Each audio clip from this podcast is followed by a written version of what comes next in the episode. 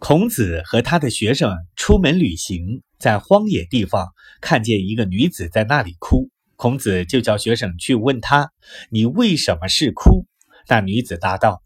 我是住在这里的，这里有老虎，我的公公被老虎吃掉了，我的丈夫被老虎吃掉了，我的儿子又被老虎吃掉了。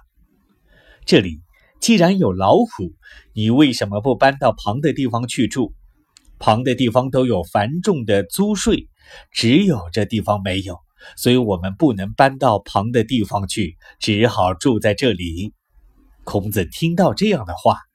他就叹道：“繁重的租税比老虎还要可怕。”